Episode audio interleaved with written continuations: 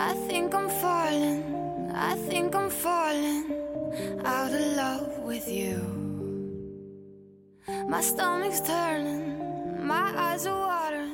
嗨，各位同学，大家好，我是姚老师，欢迎来到这一期的英语口语美养成。今天的话呢，我们来学这样一个句子：I really couldn't be more proud of you, and I am so sorry I didn't give you more credit. I, I really couldn't be more proud of you, and I am so sorry I didn't give you more credit. I really couldn't be more proud of you, and I am so sorry I didn't give you more credit. I really couldn't be more proud of you, and I am so sorry I didn't give you more credit. 我非常为你骄傲，抱歉之前看扁你了，没有给你怎么样的应有的赞赏和表扬。 Couldn't be 在这里的话呢，读起来可以有完全失去爆破的现象。couldn't be proud of 有连读会变成 proud of proud of，然后呢，末尾的这个 didn't give 当中呢，也有一个完全失去爆破的现象，didn't give didn't give。credit 这个单词的话呢，平时日常生活当中大家见的蛮多的，比如说像信用卡就是。credit card。那么在今天的表达中呢，这个 credit 它表达的是 praise、approval or honor，就是表扬或者赞赏的意思。比如说看这句话，She got no credit for solving the problem. Her boss took all the credit instead. She got no credit for solving the problem. Her boss took all the credit instead. 他解决了问题，但是却没有得到表扬。他的老板怎么样呢？反而全归功于自己。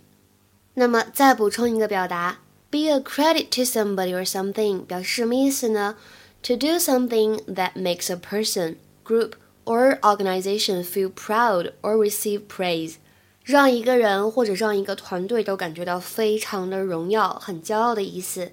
比如说看这句话，She is a credit to her family。She is a credit to her family. 她是整个家族的骄傲。那么在刚才对话当中呢，还有这样一个句子，仔细听：Way to go. Way to go, buddy. 什么叫做 way to go 呢？在口语当中表示的是 well done，就是怎么样呢？干得漂亮，这件事情呢做得非常的好。那今天的话呢，请同学们来尝试翻译下面这个句子，并留言在文章的留言区。He's a player who rarely seems to get the credit he deserves. He's a player who rarely seems to get the credit he deserves。什么意思呢？欢迎各位同学的踊跃探讨。OK，今天的节目呢就先讲到这里了。See you guys around，我们下期节目再会。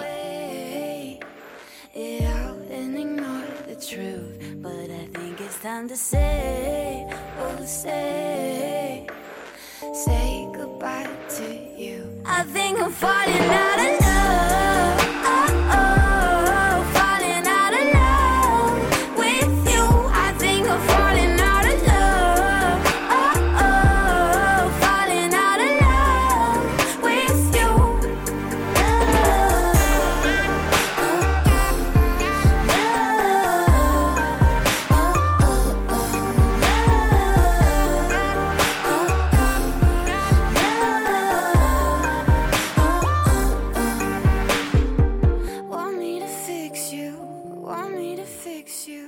I don't know what to do.